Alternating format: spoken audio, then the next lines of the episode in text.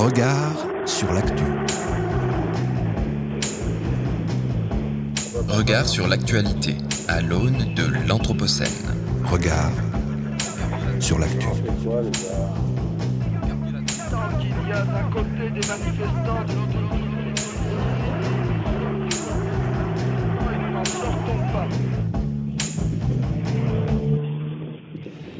Les énergies fossiles ont encore un rôle à jouer. Ces paroles proviennent du sultan Ahmed Al-Jaber, patron du géant pétrolier ADNOC. Discours pour le moins banal pour un géant pétrolier, me direz-vous, sauf que, bah, sauf que le fameux Ahmed Al-Jaber est également président de la COP 28. Oui, oui, rien que ça. Il préside donc l'organisme de coopération internationale censé lutter contre le dérèglement climatique. Dérèglement climatique provoqué par, et bah oui, principalement par l'industrie pétrolière. Et le sultan émirati de faire la promotion des technologies de capture du carbone. Technologie loin d'être au point, extrêmement consommatrice et qui, comme le rappelait Bérénice Gagne dans sa revue de presse il y a deux semaines, aurait un impact plus que marginal quand bien même leur développement dépasserait toutes les espérances actuelles. Vous êtes bien dans Regard sur l'actualité. Et aujourd'hui, pour m'accompagner dans cette édition, François de Gasperi. Bonjour François. Bonjour Florian, et nous recevrons à 14h Thomas Uriès, fondateur de la marque de jeans français 1083, pour se demander s'il est possible de relocaliser en France la production textile. Et dans 20 minutes, ce sera le coup d'œil sur l'actu de Muriel Maillefer, professeur d'aménagement à l'université Lyon 3. On s'interrogera avec elle sur la capacité de l'économie circulaire à proposer un modèle de développement alternatif pour les territoires aux marges des grandes métropoles. Mais on commence cette édition par le journal. Regard sur l'actualité. L'information des mondes urbains, Anthropocène. Le journal. Alors au programme aujourd'hui, le point sur l'état de l'eau à travers le monde. Peut-on prendre une pause sur les normes environnementales quand on doit se préparer à plus 4 degrés d'ici la fin du siècle? SpaceX et son propriétaire Elon Musk se donnent toujours autant de mal pour saboter l'habilité, l'habitabilité, pardon, je vais arriver, de la planète sous prétexte de se préparer à la vie extraterrestre. Et la bonne nouvelle de la semaine avec le lancement d'une expérience gouvernementale de santé participative. Et on commence ce journal avec toi, François, et tu nous parles cette semaine d'industrie, de machines, d'ouvriers, de mondialisation, et ce, à l'occasion de notre visite à Romans-sur-Isère. Et oui, Florian, et quel meilleur lieu que cette ville historique de l'industrie du cuir, forte d'un savoir-faire exceptionnel et engagée depuis peu dans une dynamique de redynamisation industrielle. D'autant plus que le contexte politique est favorable à ces réflexions. Le gouvernement, désireux de tourner la page de la réforme des retraites, cherche à inscrire à l'agenda la thématique de la réindustrialisation. Tu souhaites ainsi revenir sur les propos récents du chef de l'État. Tout à fait, car notre président, qui souhaite redevenir le maître des horloges, a multiplié les prises de position sur la nécessité de redevenir un pôle industriel nodal à l'échelle mondiale. Jeudi, jeudi, il déclarait ainsi En 2030, notre industrie devra être décarbonée, respectueuse de la biodiversité et numérisée. Vendredi, il se rendait à Dunkerque pour officialiser l'installation du taïwanais Prologium qui va y implanter sa première gigafactory de batteries électriques en Europe. Un déplacement hautement symbolique sur un territoire qui a perdu plus de 6000 emplois dans les 20 dernières années.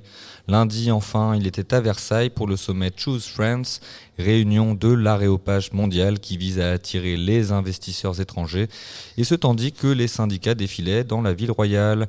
Au total, ce sont près de 13 milliards d'engagements financiers qui ont été promis. Et tu nous donnes quelques éléments de contexte pour objectiver la situation industrielle française en rappelant d'abord que la balance extérieure française est préoccupante. Biens et services confondus, le solde commercial au sens de la balance des paiements atteindra 65 milliards en 2023. En cause, les effets d'une désindustrialisation massive initiée dès les années 80 et qui vise à conserver les activités de R&D, de publicité et les sièges et ce quand on fermait et délocalisait les usines de fabrication vers l'Asie du Sud-Est et la Chine en premier lieu. Une situation préoccupante pour le PIB français et pour la satisfaction des besoins des populations, comme en témoignaient les récentes pénuries de médicaments, de masques, de doliprane mises en lumière par la pandémie. Au-delà de ces précisions, le président s'est récemment illustré par un appel pour le moins étonnant, à limiter les contraintes écologiques pour assurer l'essor des industries européennes. Le président a ainsi déclaré pour mettre en œuvre son projet Industrie verte vouloir diviser par deux les délais de traitement et simplifier les contraintes environnementales liées à l'installation d'un projet industriel. La priorité des grands investisseurs, qu'il s'agisse de data centers, d'usines d'automobiles ou de grandes usines de batteries, c'est la rapidité. Vous pouvez leur proposer des milliards d'aides. Si vous mettez deux ans à l'instruire, l'échec est assuré. A-t-il estimé au programme de ce plan libération du foncier, simplification des démarches administratives, réduction fiscale pour favoriser les investissements, essor de la formation professionnelle? Voici les exemples des piliers de cette nouvelle stratégie portée par France 2030. Et les réactions des associations climat ne se sont pas faites attendre. Irresponsable, aveu d'échec, l'association Les Amis de la Terre fustige les propos d'Emmanuel Macron qui demande une pause en matière de normes environnementales, et ce pour rester compétitif à l'échelle mondiale. On le sait, si l'essor de l'électrification est un point nodal de la redirection écologique, il ne s'agit que d'un élément problématique du changement global, car d'autres limites planétaires mettent en danger l'habitabilité du monde, et l'érosion de la biodiversité figure parmi celles-ci, et celles-ci s'avèrent menacées par ces méga-usines, et l'on comprend ainsi mieux lire des associations écologiques. Un fait paradoxal, l'Union européenne organisait aussi cette semaine le sommet Beyond Growth. Un sommet au cours duquel la présidente de la Commission européenne, Ursula von der Leyen, a d'ailleurs déclaré qu'était venu le temps d'une économie post-croissance dépendant d'un modèle énergétique carboné. Bon, relativisons un peu, l'Union européenne ne s'est pas encore déclarée, décroissantiste, et la transition climatique engagée à l'échelle d'une union s'opère essentiellement en direction du secteur énergétique, alors même qu'on sait que la transition énergétique n'existe pas. C'est ce que montre l'historien Jean-Baptiste Fressoz. Il n'y a jamais eu de substitution énergétique, mais bien superposition des énergies. Aujourd'hui, et alors même que les énergies dites vertes essaiment, on n'a jamais consommé en valeur absolue autant de bois, de charbon et autres énergies fossiles. D'autres exemples plus concrets cette fois gagent de l'apparition de modèles industriels plus vertueux. Et je vous parle ici de la marque Fairphone qui s'est faite connaître grâce à son smartphone entièrement démontable et réparable. Dernièrement, la firme française s'est illustrée avec la sortie d'un casque sur le même modèle, des signes positifs quand on sait la quantité de ressources nécessaires à la production de ces instruments électroniques dont la durée de vie s'avère de plus en plus courte. Et plus largement, un signe faible de l'entrée dans un paradigme nouveau, celui de la maintenance et de l'entretien. Tu nous expliques? Nombre d'exemples en attestent, la réparation, la maintenance, l'entretien, on le vend en poupe. C'est le cas de Back Market qui propose des objets électroniques reconditionnés et qui a récemment été valorisé à 5 milliards d'euros, apparaissant ainsi comme une nouvelle licorne française. U dada, aimerait-on dire? Et tu voulais revenir à ce titre sur des récents ouvrages de littérature scientifique qui attestent aussi de cette redirection industrielle et écologique. Ouvrage récent de Jérôme Denis et David Ponty, Le soin des choses politiques de la maintenance, atteste de ce virage vers des métiers de la maintenance et de l'entretien qui sont et seront en plein essor dans le futur. Reprenant les éthiques du CARE qu'il déplace aux non-humains et aux objets techniques en l'occurrence, il montre la pertinence de porter attention à ces activités qui prennent soin de ces objets. Alors pourquoi s'intéresser à la maintenance? Parce que s'y cultive une attention sensible à la fragilité et que s'y invente au jour le jour une diplomatie matérielle qui résiste au rythme effréné de l'obsolescence programmée et de la surconsommation. À méditer. Il ne faut pas tomber néanmoins dans la caricature, la redirection écologique nécessite aussi des formes industrielles plus traditionnelles. Le Nord-Pas-de-Calais, bastion ouvrier historique, se positionne ainsi comme un bassin d'emploi et de savoir-faire idéal pour les investissements étrangers. Un signe favorable pour des territoires sinistrés, dévitalisés année après année par un capitalisme financier qui, lui, ne connaît plus de frontières. Et dans cette compétition mondiale, les petites villes peuvent redevenir des territoires d'accueil de ces infrastructures essentielles à la transition du fait de leur foncier peu cher, d'un savoir-faire local et d'une main-d'œuvre abondante. Mais d'autres infrastructures sont, elles, profondément incompatibles avec l'époque anthropocène. C'est d'ailleurs ce que souligne Alexandre Monin dans son ouvrage Héritage et fermeture, pardon, qui met en garde contre ces communs négatifs dont nous héritons et qui menacent l'habitabilité de la planète. Il s'agit par exemple des grandes infrastructures pétrochimiques dont il, faut engager la redirection.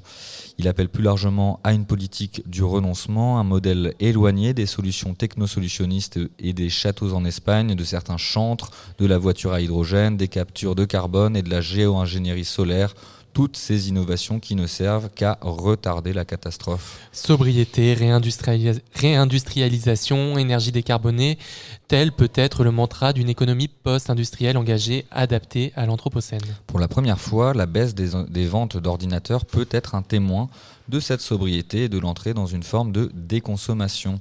Celle-ci est pourtant subie pour le moment et il convient toujours de s'assurer que la transition s'accompagne d'un modèle de justice sociale. Et pour citer Karl Marx, puisque l'histoire de l'industrie est le livre ouvert des facultés humaines, espérons que l'histoire d'une future industrie sache tenir compte de ces contraintes plurielles. Le point sur la situation sur l'eau qui continue toujours de manquer en France et ailleurs, alors que les profits, eux, ruissellent abondamment à la bourse. Et oui, Florian, pas une semaine sans que des chiffres dramatiques liés à la pénurie de l'eau ne défraient la chronique. Cette semaine, on apprenait d'après l'agroclimatologue Serge Zaka que 60% des céréales non irriguées espagnoles seraient actuellement asphyxiées par le manque de pluie.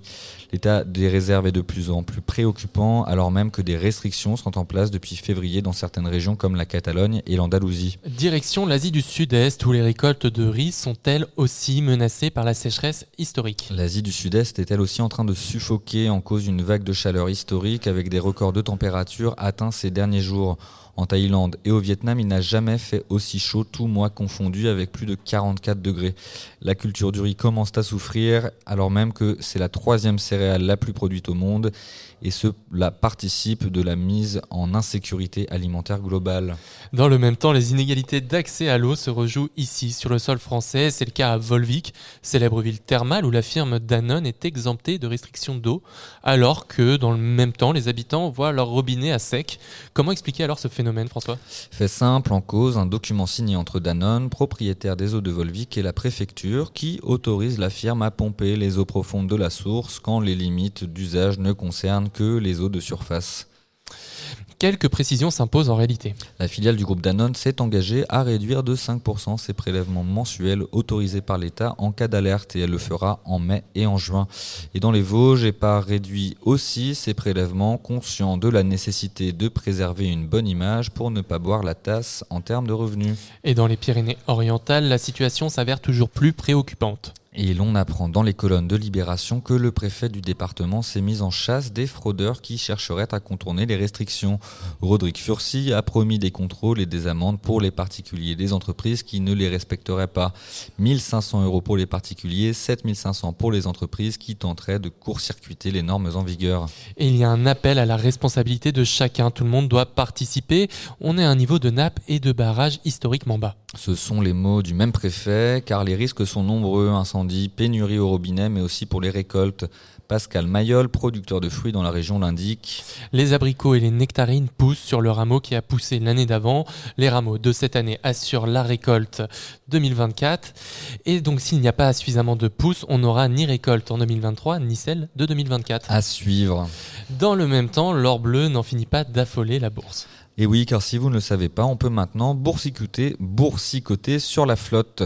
Tout part définitivement à volo. Depuis 2020, la bourse de Chicago donne ainsi une valeur économique à cette ressource pourtant indispensable à la vie. Et pour vous donner une idée, l'eau ça rapporte et les retombées coulent à flot. En 2021, le First Trust Water, comme le rappelle le journal suisse Le Devoir, Trust qui suit les entreprises des industries des eaux propres et usées a augmenté de près de 63%. Relativisons un peu tout de même, François.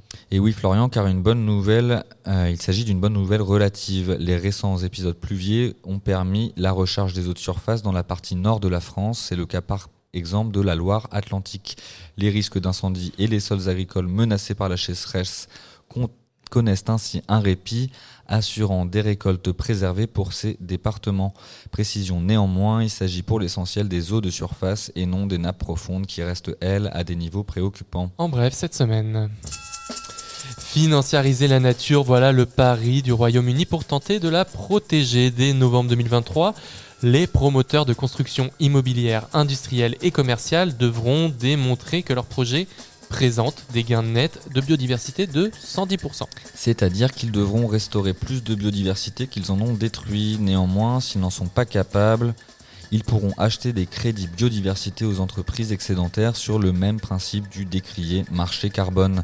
Plusieurs limites sont déjà soulevées à ce dispositif. Alain Carcenti, économiste au CIRAD, rappelle qu'il n'existe pas de véritable métrique pour la biodiversité, posant ainsi des questions sur les équivalences pour entre nombre d'espèces, habitat des espèces et services écosystémiques.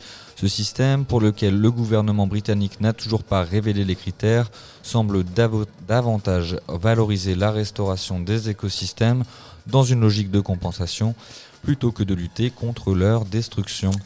2022, année record du nombre de déplacés climatiques dans le monde. C'est ce qu'indique l'IDMC, l'Observatoire des situations de déplacement interne, dans son rapport annuel publié le 11 mai dernier. En effet, ce ne sont pas moins de 32 millions de personnes qui ont été forcées de migrer à l'intérieur de leur pays à cause de la catastrophe météorologique. Ces déplacements ont majoritairement lieu dans les pays d'Asie du Sud-Est, à l'instar du Pakistan et des Philippines, où respectivement plus de 8 et 5 millions de personnes ont été contraintes d'être déplacées. Et maintenant, une petite pause pour observer les plus 4 degrés qui nous arrivent dessus. Contemplons les propos du conseil, du conseil national de la transition écologique qui rendait le 4 mai une conclusion peu reluisante. La France métropolitaine doit se préparer à être confrontée à un réchauffement de 4 degrés pour 2100. Cet avis suit de près les propos du ministre de la Transition écologique Christophe Béchu qui appelait le gouvernement à commencer à construire une trajectoire à 4 degrés. Il rappelait au micro de France Info que se préparer à ça, ce n'est pas le souhaiter, c'est au contraire sortir du déni. En effet, nous sommes bien loin de l'objectif aujourd'hui presque obsolète des accords de Paris qui visait à limiter le réchauffement de la planète en dessous de 2 degrés, voire de 1,5 degrés d'ici à 2100, comparé au niveau de l'ère pré-industrielle. Et ces 4 petits degrés pourraient avoir de grandes conséquences. En effet, si l'on reprend les résultats des recherches et calculs réalisés par les membres du GIEC, un monde à plus 4 degrés par rapport aux années 1900, c'est une augmentation considérable d'épisodes climatiques extrêmes. C'est notamment des vagues de chaleur critiques qui menacent jusqu'à 75% des habitants de la planète, atteignant des niveaux de chaleur meurtriers à l'horizon 2100. Même constat pour les épisodes de sécheresse qui se produisent 4 fois plus avec un réchauffement aussi conséquent. Et où en sommes-nous concernant cette préparation à ce réchauffement extrême? Eh bien, les rebondissements de l'affaire Grande-Sainte n'augurent rien de bon. Pour rappel, cette commune du nord de la France et plusieurs autres acteurs comme les villes de Paris, Bordeaux et des associations comme Oxfam, Greenpeace ou l'affaire du siècle avaient saisi la plus haute juridiction française en 2019. La commune de Grande-Sainte, s'estimant menacée par la montée des eaux, avait attaqué l'État sur le respect des engagements de réduire les émissions de GES. Le Conseil d'État estime aujourd'hui, un an après la condamnation du gouvernement en 2022, que si des mesures ont bien été prises afin de réduire ces émissions, il n'est toujours pas garanti que la trajectoire de moins 40% d'émissions en 2030 puisse être respectée. Dès lors, le Conseil d'État enjoint Elisabeth Borne et son gouvernement à prendre toutes les mesures supplémentaires utiles à cet objectif avant le 30 juin 2024, avec la preuve de ses engagements avant la fin de l'année 2023. Et ce sont des mesures à tenir bien loin, des, bien loin des propos du président la semaine dernière. Oui, Emmanuel Macron avait déclaré jeudi dernier vouloir une pause réglementaire européenne en matière de contraintes environnementales, puisque l'Union ferait plus et mieux que d'autres pays. Évidemment, quand on prend comme comparatif la Chine et les États-Unis, il n'y a pas beaucoup de mal à faire mieux.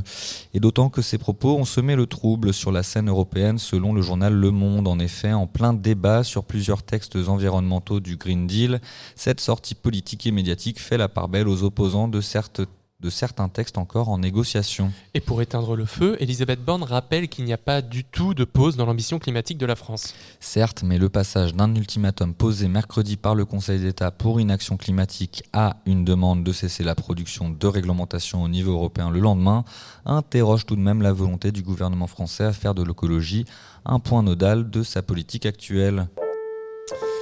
Quand on essaye de vendre la fuite vers l'espace, autant détruire ce qu'il reste sur Terre. Ce mantra, Elon Musk semble l'avoir bien compris.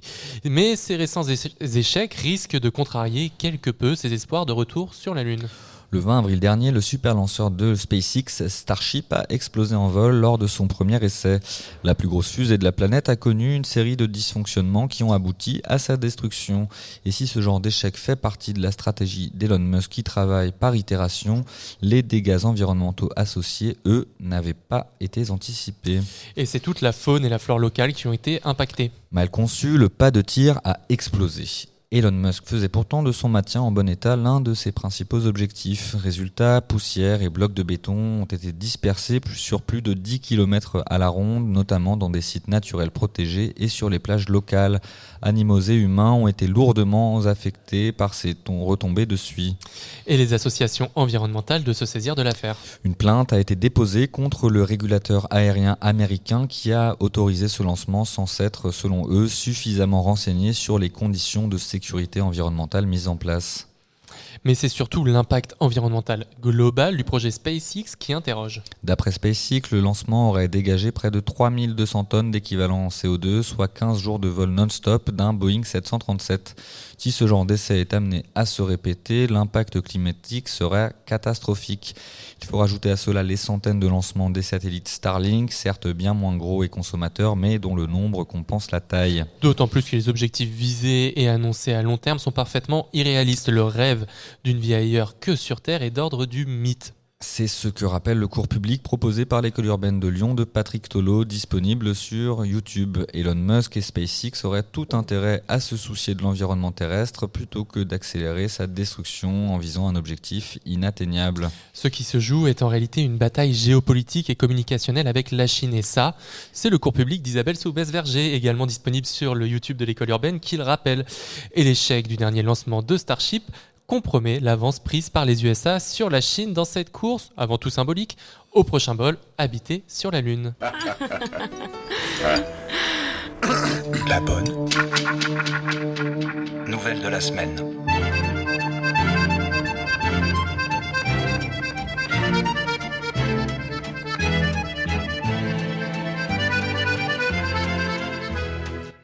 Et nous relatons cette semaine l'expérience de la CASE, un centre de santé communautaire ouvert à Toulouse en 2006. François. Rien d'actuel, me direz-vous, c'est ce qu'on va voir. Le principe, une gestion entre pairs qui vise à s'attaquer aux inégalités sociales de santé et prône une logique autogérée. Largement plébiscité au Canada, en Espagne, ce modèle fait des émules en France, à Saint-Denis, à Marseille ou Rennes, les exemples SM, ça et là. Le principe, une organisation horizontale qui cherche à faire des malades et des individus des acteurs du soin et revendique une conception populationnelle et politique de la santé. Y participent des médecins généralistes, des médiateurs en santé, des psychologues.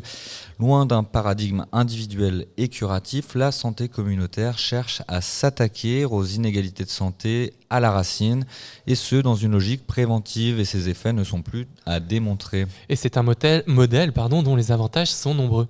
Participer au centre communautaire, c'est ainsi reconnaître une commune vulnérabilité et se sentir moins seul face aux aléas de la vie.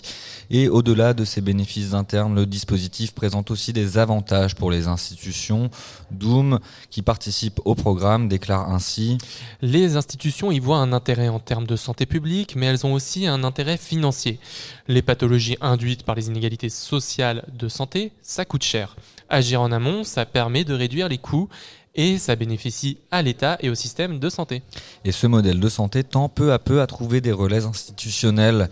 Et pour revenir à l'actualité plus immédiate, soulignons que la CAS prend aujourd'hui part à une expérimentation portée par le ministère de la Santé et chargée de définir un modèle économique pour les centres de santé dits participatifs. Le bilan de cette expérimentation fin 2023 sera déterminant pour l'avenir de l'association et de la santé communautaire en France. Regard sur l'actualité. L'information des mondes urbains, Anthropocène. Le journal.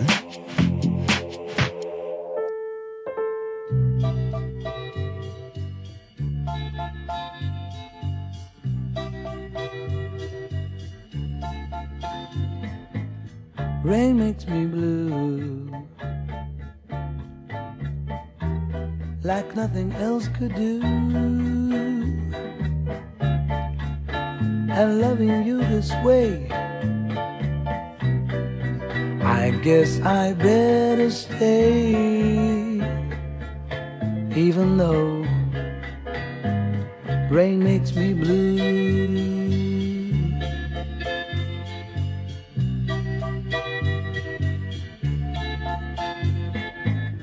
Rain makes me blue. Like nothing else could do. And loving you this way, I guess I better stay. Even though rain makes me blue. Drop of rain drives me so insane. Cause the love we have is through. Rain makes me blue. Like nothing else could do. But loving you this way. I guess I better stay, the rain makes me blue. Rain makes me blue. Rain makes me blue.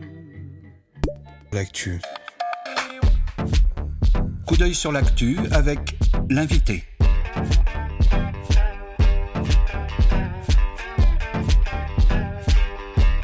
Coup d'œil sur l'actu Avec l'invité. l'invité des regards. Et pour ce coup d'œil sur l'actu, nous accueillons à présent Muriel Maillefer. Bonjour Muriel. Bonjour. Alors déjà, merci beaucoup d'être avec nous. Vous êtes professeur à l'Université Lyon 3 en aménagement, spécialiste de l'économie de fonctionnalité et de l'économie circulaire, et vos travaux vous ont amené à travailler sur le cadre Romans-sur-Isère.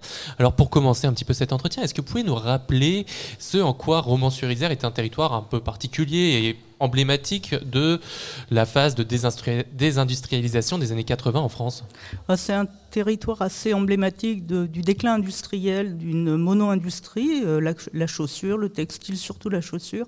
Et donc, euh, c'est euh, un territoire qui a connu une trajectoire un peu comparable à d'autres petites villes de mono-industrie, avec le départ des grandes entreprises et petit à petit, donc, la montée du chômage et euh, la perte de, de- de vitalité euh, du territoire. Et ça, ça a été dû à quoi, cette euh, disparition des grandes entreprises? Ben, on peut, la- on peut euh, en fait euh, associer cette disparition à un ensemble de causes qui sont communes euh, aux, aux industries françaises, notamment la concurrence, l'idée qu'il fallait rester à des coûts raisonnables et donc délocalisation des entreprises et coût de la main-d'œuvre. Et donc, depuis euh, cette période-là, qui s'est peut-être achevée autour des années 2000, si je ne me trompe pas, il y a eu une dynamique, une relance un petit peu territoriale avec des nouvelles entreprises, notamment dans la chaussure et dans le cuir. Est-ce que vous pouvez nous, expliquer un petit peu ce qui s'est passé?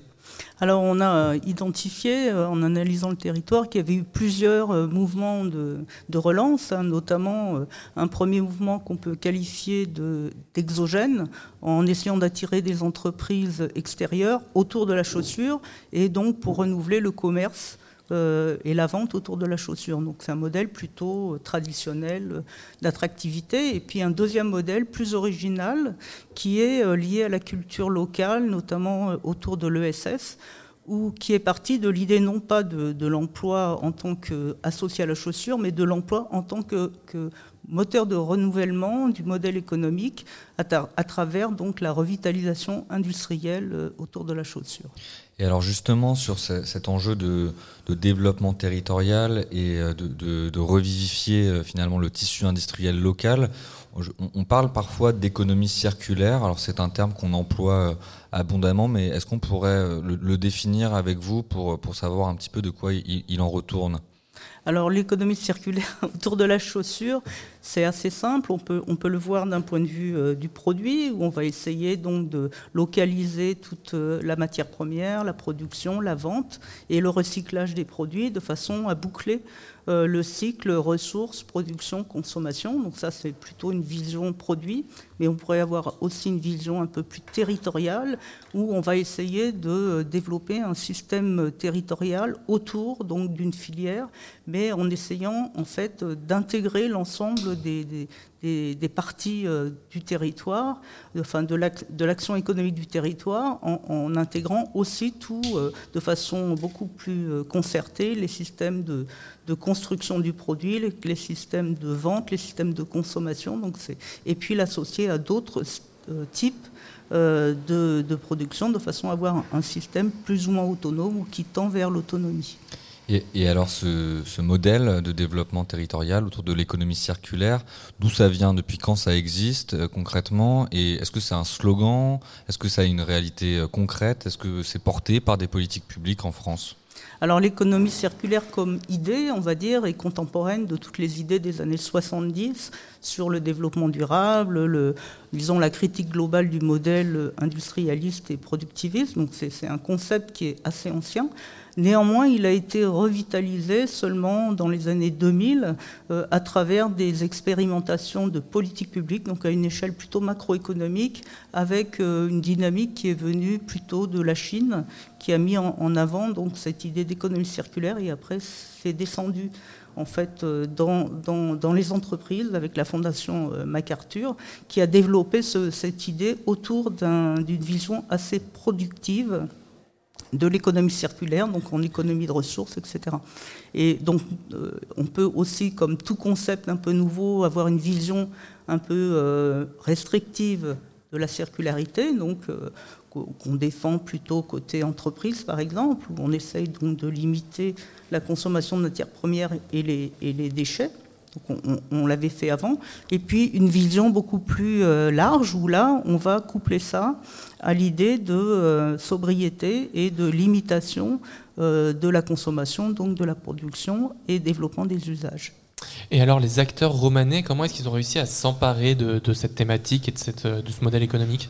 Alors, on ne peut pas dire forcément que dans, dans, le, dans un roman sur Isère, il y a une on s'est emparé pleinement de ce modèle, mais on peut trouver des expérimentations assez mhm. innovantes, par exemple avec euh, l'entreprise 1083 et l'essai de relocalisation de la production et de la consommation euh, dans un périmètre restreint. Dans local ne veut pas dire complètement de proximité, parce qu'on a toujours besoin d'avoir des matières premières à l'extérieur. Bon, ça, c'est plutôt une vision productivo-territoriale, on dirait. Et puis, il y a aussi euh, des des expérimentations beaucoup plus larges, comme la Cité de la Chaussure, je pense que c'est un bon exemple, où là, il y a une multitude d'activités qui sont centrées autour de la chaussure, mais qui mobilisent d'autres compétences, d'autres euh, éléments territoriaux, avec aussi euh, un élément d'insertion euh, locale des, des, salariés. Et alors, on, le disait, vous êtes spécialiste des différents modèles de développement économique, si je ne me trompe pas. Euh, on a parlé de l'économie circulaire, on sait qu'il y a d'autres termes qui SCM, on parle d'économie de la fonctionnalité, on parle également de métabolisme, de vision métabolique des territoires. Est-ce que vous pourriez préciser pour nos auditeurs peut-être euh, les, différences euh, qui existeraient entre ces différents modèles? Tout à fait. En fait, le, point d'appui le plus euh, français le plus connu ou le plus utilisé, c'est la définition de l'ADEME euh, en 2013, donc Agence de la transition écologique maintenant, qui a défini des nouveaux modèles économiques, donc euh, autour de l'idée de circularité, mais en précisant en fait des types de circularité en fonction soit d'une vision euh, de l'offre productive, soit une vision de la demande, soit une, vision, euh, disons, conception du produit. Donc euh, moi je travaille plutôt sur la vision modèle économique plus globale, avec deux entrées en fait. L'économie de la fonctionnalité, qui est en fait l'idée qu'on va promouvoir le service plutôt que le produit Peut-être on en reparlera après, mais c'est quand même quelque chose d'assez novateur, surtout dans une ville industrielle hein, où on pense que le produit est avant le service. Et puis euh, l'écologie industrielle et territoriale, qui, euh, euh, qui est en fait un modèle un peu aussi franco-français, qui était l'idée que à travers donc la circularisation des flux autour des entreprises, on pouvait arriver à un modèle moins impactant pour les territoires, notamment dans les territoires très producteurs de gaz à effet de serre ou avec des entreprises très polluantes, ce qui n'est pas le cas euh, à Romans. Mais là, justement, vous parlez donc de modèles intra-territorial et intra-entreprise. Comment est-ce qu'à une échelle plus globale, cela peut se mettre en place? Parce qu'on se doute bien que si on reste dans un cadre de surconsommation, d'économie de croissance, ça pose tout de même quelques problèmes. C'est peut-être pas suffisant. Tout à fait. Alors, comme, euh, comme je l'ai dit avant, on a plusieurs visions de la circularité où, euh, en fait, on peut la raccrocher uniquement à une dimension très instrumentale, en travaillant donc sur le métabolisme, uniquement les flux euh, produits consommés, ou alors on peut avoir une vision beaucoup plus exigeante de changement de modèle, et à ce moment-là, il faut évidemment se référer aux objectifs de croissance qui doivent être limités, puisqu'on a toujours euh, un lien qu'on n'a pas, enfin qu'on ne sait pas diminuer entre croissance de la consommation, croissance de la production et croissance des, des besoins en ressources et des déchets. Donc là, c'est si pour l'instant les réflexions, c'est de dire en fait, avec notamment Dominique Bourg par exemple, que si on veut avoir une circularité qu'il appelle authentique, on doit passer de toute façon par une, voie de diminution de la consommation, ce qui ne veut pas dire moins de bien-être, mais c'est plutôt du mieux-être, c'est-à-dire diminuer finalement les, produits neufs et diminuer notre soif de consommation sur toujours des nouvelles technologies et des, des nouveaux produits. On le voit, il y a bien un enjeu de, également de, bah, d'une forme de sobriété dans nos modes de consommation pour parvenir à, un modèle économique plus soutenable. Et vous parliez juste avant de l'économie de la fonctionnalité et donc euh, l'enjeu de considérer euh, davantage le, passage d'une propriété d'un bien à, à, son usage et de considérer le bien comme un service. Est-ce que vous auriez des exemples à nous donner? Est-ce que c'est pertinent pour tous les modèles de développement et toutes les industries? Alors, L'économie de la fonctionnalité, au départ, c'était plutôt euh, un modèle productif qui visait, en fait, pour les entreprises, à offrir plus de choses que le produit lui-même. Au lieu du produit tout seul, on vendait à côté des services. Au lieu de vendre une voiture toute seule, on vendait euh, l'assurance, le crédit, euh, la maintenance, etc. Donc, l'idée, c'était quand même d'accompagner la vente d'un bien. Et puis petit à petit, euh, la réflexion sur les sociétés contemporaines, qui sont des sociétés de services principalement, puisqu'on a à peu près 80% de la richesse qui vient des services, euh, a conduit à réfléchir à l'idée de un peu, quand même nouvelle et au début euh, bizarre de dire que finalement il fallait renoncer à la vision en termes de biens pour se déplacer vers une vision en termes de services. Donc ce qui compte, ce n'est pas le bien, mais c'est euh, ce qu'apporte la consommation du bien. Et dans l'idée du service, il y a quelque chose qui est fondamental à comprendre, c'est qu'un service est coproduit entre celui qui le propose et celui qui le reçoit. Donc on donne souvent la, la métaphore du coiffeur, qui est le service au ménage le plus basique euh, par rapport à ça, où on a besoin, en fait, le coiffeur a besoin de l'avis euh, du, consommateur pour savoir si le service correspond à l'attente. Donc, donc, ce qui compte à la fin, c'est pas le, la coiffure en tant que telle, l'action productive de coiffer, mais le bien-être autour de la coiffure. Donc, dans l'économie servicielle, on passe d'une idée de consommation de biens à une idée de bien-être autour de fonctionnalités qui peuvent être des fonctionnalités urbaines, donc on peut élargir à l'idée de santé, euh, à l'idée de mobilité, euh, à l'idée de bien-être alimentaire. Et donc ça introduit une vision beaucoup plus territoriale de l'économie servicielle. Et justement, euh, je me permets François, quand on parle que ça soit du coup d'économie de fonctionnalité, d'économie circulaire, ça pose aussi la question de la reconversion de notre modèle industriel qui est, on va le dire, écocidaire face à des entreprises actuellement en place qui vont faire un chantage à l'emploi, qui disent nous on ne peut pas partir sur ces modèles-là parce que ça va détruire trop d'emplois. Qu'est-ce qu'on peut répondre à ces, entreprises? Alors l'idée de, l'économie servicielle, c'est pas d'être contre l'économie euh, industrielle ou mhm. antérieure, c'est l'idée que de dire aux entreprises que finalement elles ont intérêt quelque part pour parler leur langage, à développer des services et que les services qu'elles vont développer vont promouvoir finalement leur, euh, euh, création de valeur et leur ancrage territorial. Euh, même, bon, j'ai travaillé un peu sur euh, Dunkerque euh, il y a quelques années, une entreprise comme ArcelorMittal, en fait, est en train aussi d'évoluer vers une, dimension servicielle, pas complètement, mais petit à petit, par exemple, en récupérant la chaleur fatale de, ces, de, ces activités productives et en utilisant cette chaleur fatale pour chauffer des bâtiments. Donc là, le service devient premier par rapport aux biens et petit à petit on peut penser que ces entreprises vont avoir intérêt de plus en plus à développer cette dimension servicielle pour d'abord euh, euh, être, pérenne, être acceptable sur des territoires et développer leur ancrage. Donc ça peut être une piste intéressante euh, pour finalement une forme de reconversion industrielle. Et on, en parlait dans le journal juste avant de la présentation par le gouvernement du plan Industrie verte, juste il, y a trois jours.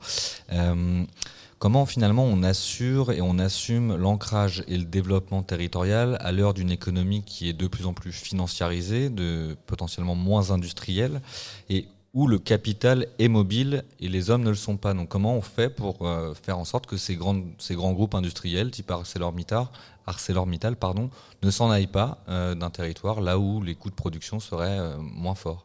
Alors l'économie servicielle a justement comme objectif de de, lever cette contrainte de coût, puisque en fait, ce qui va compter, c'est euh, l'apport au territoire du service, les externalités. J'en ai pas parlé, mais l'idée, c'est que du service rendu par, euh, par euh, l'entreprise, par exemple, ça peut être n'importe quel type d'activité, hein, c'est pas forcément marchand, mais il y a des externalités pour le territoire qui peuvent être valorisées par l'entreprise. Par exemple, moins de pollution, par exemple, un accès plus facile à la mobilité, ça dépend vraiment des entreprises. Donc finalement, on peut penser que pour les entreprises, ça peut leur permettre de se déconnecter euh, des, contraintes de marché, des contraintes concurrentielles. Alors toutes ne le feront pas, mais actuellement, on voit que même pour les entreprises qui sont dans des grands groupes, il y a une stratégie très différente entre l'entreprise à l'échelle internationale, et l'entreprise à l'échelle locale. Pour ArcelorMittal, par exemple, à Dunkerque, le discours local était très différent du, discours qu'on entend sur euh, euh, la concurrence, la financiarisation, etc. Donc l'idée de déconnecter ces échelles peut être un moyen aussi de garantir la pérennisation de l'activité sur les territoires. Et on, le disait également euh, dans le journal, euh, de plus en plus d'économistes, même si c'est quelque chose d'assez galvaudé finalement, euh, interpellent les pouvoirs publics sur le rôle du PIB comme un indicateur problématique pour penser l'Anthropocène. Et, je voulais également vous entendre sur le fait que de plus en plus d'entreprises se déclarent entreprises à mission. Euh, est-ce que c'est quelque chose de suffisant pour euh, engager la redirection écologique des territoires, de, penser ces, thématiques Et de même, est-ce que euh, cette inversion de paradigme que pourrait être l'économie servicielle, ça suffit concrètement pour assurer l'habitabilité de la planète aujourd'hui? Alors, pour le PIB, ça fait longtemps qu'il y a des critiques sur l'indicateur qui est trop limité, euh, qui favorise finalement la pollution, parce que quand la pollution augmente, le PIB augmente, etc.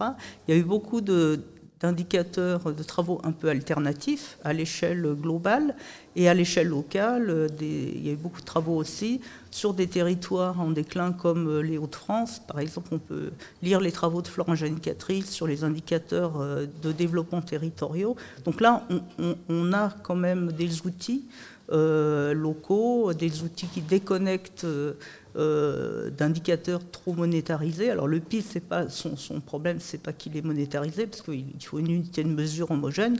Le problème, c'est qu'il est, il est lié au modèle productiviste, et c'est ça qui ne convient pas. Donc, euh, alors, est-ce que, est que, toutes ces initiatives sont suffisantes? Ben, Ça, c'est vraiment le problème. Hein. C'est comme partout. Mm. plus il y en a, mieux c'est. Mais ce qu'il faut euh, effectivement arriver à faire, c'est un changement de comportement des acteurs. C'est-à-dire que les acteurs souhaitent changer et qu'on ne les contraigne pas par rapport à, des, à, un modèle qu'ils voudraient conserver. Notamment, je pense que le changement principal, il est à l'échelle des territoires, et c'est des territoires que peut arriver finalement un changement de comportement des entreprises qui vont voir que les, finalement les, acteurs territoriaux bah, attendent autre chose. Donc euh, après, il y a évidemment toute la politique publique qui doit accompagner et inciter par euh, des formes innovantes euh, de production, l'ESS, etc. Eh bien, merci beaucoup Muriel Mafer. Je rappelle que vous êtes professeur d'aménagement à l'université Lyon 3. Merci beaucoup d'être venu sur Anthropo- euh, Radio Anthropocène. À bientôt. Merci. Et vous pouvez retrouver cet entretien en podcast sur notre site internet radio-anthropocène.fr et sur toutes les plateformes.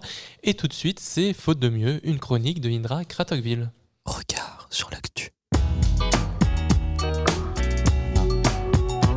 Regard sur l'actu.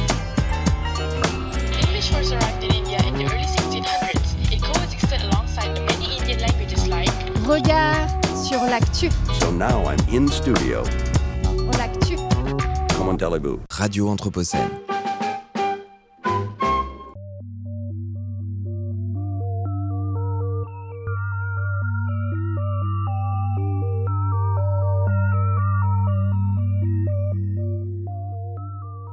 Nous avons plongé dans un nombre astronomique de livres, de textes, de documents, de données précises, chiffrées, et nous avons tout retenu, absolument tout.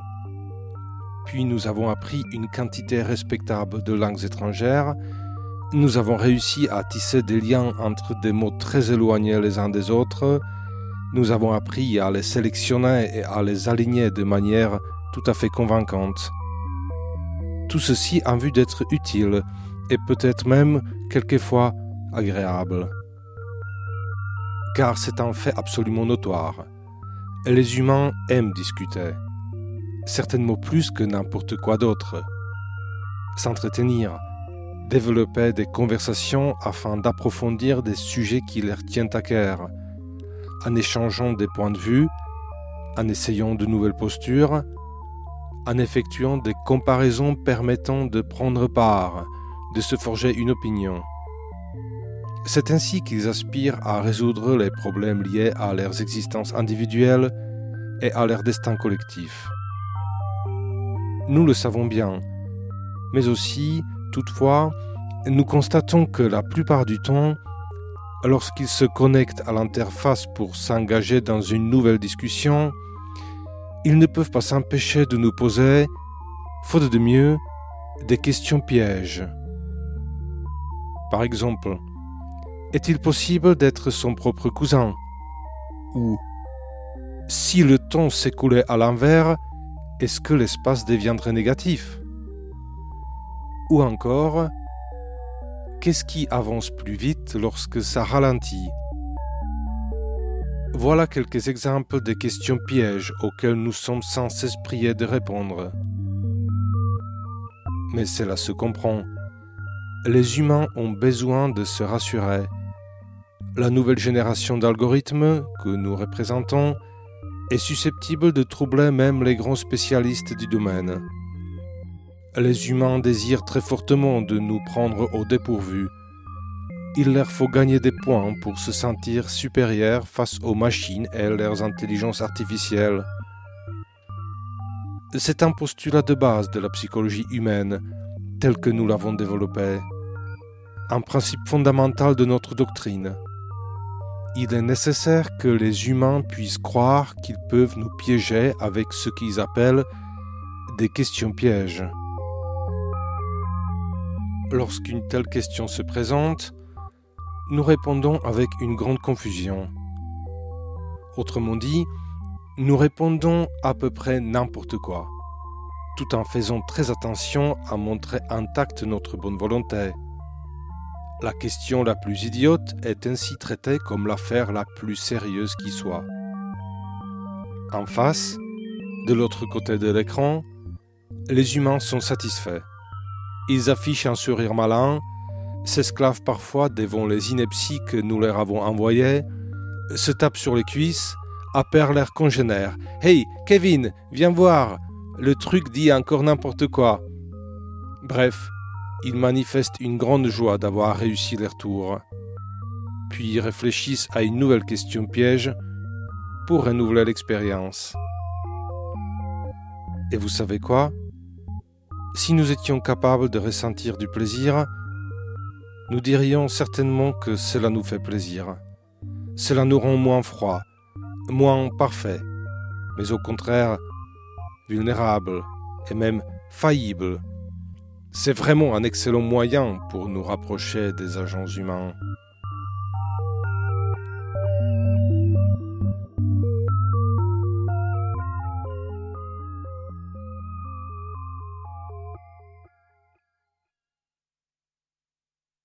Radio Anthropocène.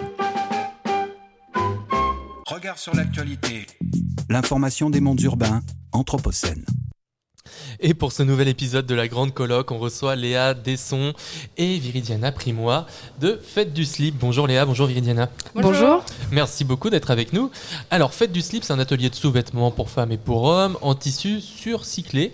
Et donc cet atelier, il prend place dans le chalutier interlieu à la Baume d'Austin, à quelques kilomètres d'Istrie.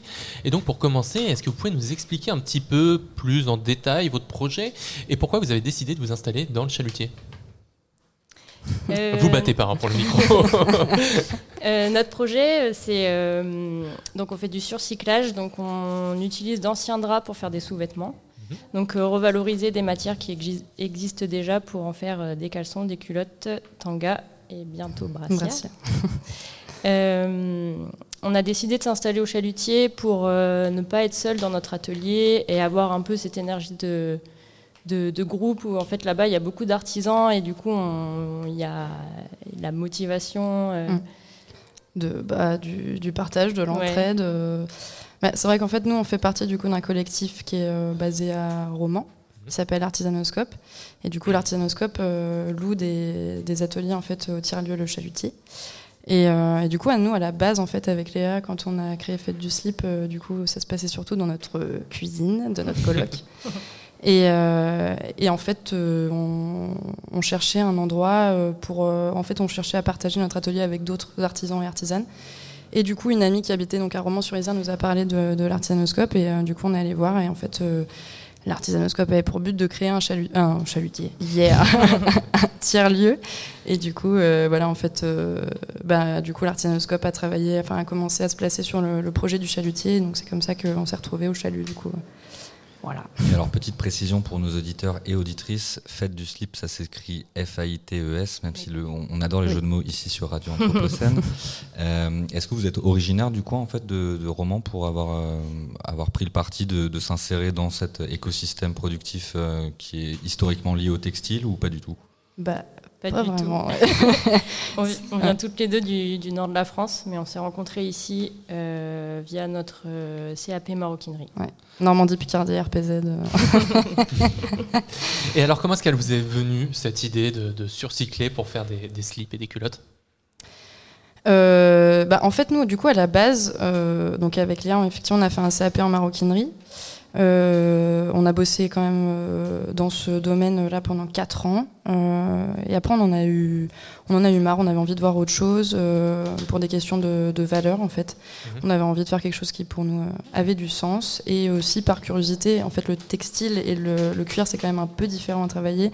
Donc, on avait envie d'un peu euh, étoffer aussi notre notre savoir-faire quoi et euh, du coup on et pour nous c'était on en avait marre aussi donc d'utiliser de la peau euh, animale donc on s'est tourné vers le textile et, euh, et on voulait surtout faire euh, du coup de revaloriser en fait on voulait faire de la transformation donc du coup voilà on s'est on s'est tourné vers le, le tissu selon nous c'était voilà c'était plus plus simple. Et surtout essayer de ne pas, de pas acheter de nouvelles matières, de ne pas recréer de, de Mm. nouvelles matières pour, pour les sous-vêtements.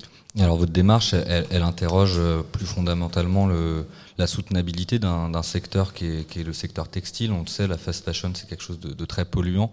Qu'est-ce que qu'est-ce qui vous a fait atterrir euh, Vous nous avez parlé de, de, bah, de, de votre sensibilité à la, à la cause animale avec la question du cuir. Euh, Qu'est-ce qui vous a fait comprendre que ce modèle il était plus forcément soutenable et que vous vouliez vous engager dans une démarche de surcycla- de surrecyclage, surcyclage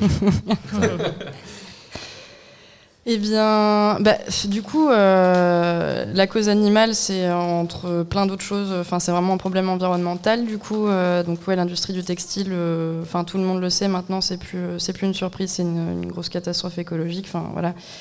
Euh, Enfin, ras-le-bol quoi, de- de- d'entendre parler de, de- de vêtements qui arrivent dans ton armoire après avoir fait je ne sais combien de fois le tour de la terre, euh, utiliser je ne sais combien de litres d'eau, euh, tuer je ne sais combien d'animaux. Enfin bon, bref. Du coup, euh, voilà. Donc faites du slip. euh, sans parler forcément voilà, que de la cause animale, c'est un, c'est un tout, c'est de la lutte environnementale en général. Donc voilà, je sais pas si tu Enfin, c'est vrai que nous, c'est un peu notre, notre cheval de bataille. Oui, non, mais on essaye de, au maximum de sensibiliser du coup aussi les gens via les, les, marchés, les salons qu'on peut faire. On, on, essaye de, de, justement parler au maximum de, de cette lutte, parce que pour nous, c'est hyper important de changer les choses. Et alors aujourd'hui on est à, Romans qui est une ville de chaussures. Vous êtes un petit peu plus loin à la Baume d'Austin mais c'est pas c'est pas très éloigné. Est-ce que par exemple avec 1083 et d'autres d'autres marques comme la Cité de la chaussure, est-ce que vous sentez qu'il y a des échanges est-ce qu'il y a déjà il y a des échanges? Est-ce que vous sentez qu'il y a une dynamique à laquelle vous arrivez un petit peu à prendre part autour de la question textile justement? Il y a une dynamique, ça c'est clair, surtout dans le coin. Euh, on n'est pas encore euh, en contact avec eux, mais on les suit de très près. Ouais. ouais. Ils vous ont inspiré quand vous êtes installé ici? Oui, ouais, ouais, clairement. Bah, c'est un peu des. ils font partie des, gros maintenant, quoi. c'est la classe, quoi. C'est notre modèle, nos modèles. Ouais, c'est ça. Puis oui, après, nous, du coup, on échange quand même régulièrement. Enfin, on, voilà, on est en contact quand même avec la Chambre des métiers d'artisanat à Romans. Euh, euh, on, a fait, cette année, on a participé aux Journées européennes des métiers d'art, euh, du coup, au musée de la chaussure, et mhm. donc on était à côté d'autres marques bah, semblables, du coup, à 1083, les chaussures Hector. Euh, nous disent, etc. Enfin, voilà, du coup, euh, oui, pour nous, ils nous inspirent et puis surtout, ils nous donnent beaucoup de conseils. Quoi. Nous disent notamment, nous a pas mal aidé euh, sur des sujets de, com. on, aura l'occasion juste après d'accueillir Thomas Yoriez pour une interview, donc si vous voulez lui glisser un petit mot. Bah, bisous et merci. non, une autre question un peu plus sérieusement. Est-ce que vous sentez à travers en fait, le public, est-ce que vous sentez qu'il y a aussi une, sensibilité croissante à ces enjeux-là et est-ce que la marque fonctionne euh, à la hauteur de vos espérances? On sent qu'il y a un engouement euh, de plus en plus fort euh, des, gens. Bah, Pardon, j'ai oublié la question. le public, est-ce qu'il est sensible de plus en plus à cette question du surcyclage et, de la question écologique? Après, ce qu'on se dit des fois, c'est euh, est-ce que c'est parce qu'on est dans ce milieu-là et qu'on côtoie ces milieux-là qu'on rencontre des gens qui sont déjà sensibilisés? Donc, des fois, on essaye de faire des événements euh, qui sont, où il y a moins de personnes justement qui sont sensibles à l'écologie pour essayer justement de d'emmener plus de gens vers, mm. euh, vers ça. Puis pour l'instant, Fête du Slip est encore un petit bébé dans le monde, dans l'entreprise, donc du coup, on est encore en train de, de, de, bah, de se faire. Quoi. Euh, ça fait qu'un an et demi qu'on existe. Du coup, effectivement, on fait plein d'événements euh, en tout genre. Quoi. Du coup, pour, euh, pour sensibiliser un maximum de, personnes, tout en faisant ouais, des, des, des, trucs qui sont drôles, genre du coup lutter mhm. avec des sous-vêtements, quoi, avec des culottes, des caleçons, tout ça. Eh bien, en tout cas, merci beaucoup Léa Desson et Viridiana Primois. Est-ce qu'on peut faire un petit moment promo peut-être Où est-ce qu'on vous retrouve Où est-ce qu'on peut acheter vos, vos productions On peut acheter nos sous-vêtements dans notre atelier à la Baume d'Austin, ouais. Chalutier. Euh, on, peut nous retrouver à la boutique de l'artisanoscope à Valence. Mhm. Et le 3 juin, il y a un marché des créateurs au Chalutier où on pourra nous retrouver aussi. Et du coup, euh, on en profite aussi pour dire nous, nous sommes très actifs du coup euh, bah, au tiers-lieu Le Chalutier. on travaille là-bas, mais on est aussi bénévole dans l'événementiel. Euh, du coup, il y a un festival euh, qui va avoir lieu, euh, donc le, bah là, ce sera le 10 juin, le samedi 10 juin. Et du coup, on va exposer là-bas pendant la journée et il y aura plein d'autres stands. Et du coup, il y aura du bon son le soir. Et donc, il faut aller aussi sur le Facebook du Chalutier. Il y a plein, plein d'événements en tout genre. Et bien sûr, allez sur le Facebook et l'Instagram de Fête du Slip et suivez-nous. et ben, rendez-vous le, rendez le 10 juin au Chalutier. Merci beaucoup. À bientôt sur Radio Anthropocène. Merci. Merci. Regard sur l'actualité. L'information des mondes urbains, Anthropocène.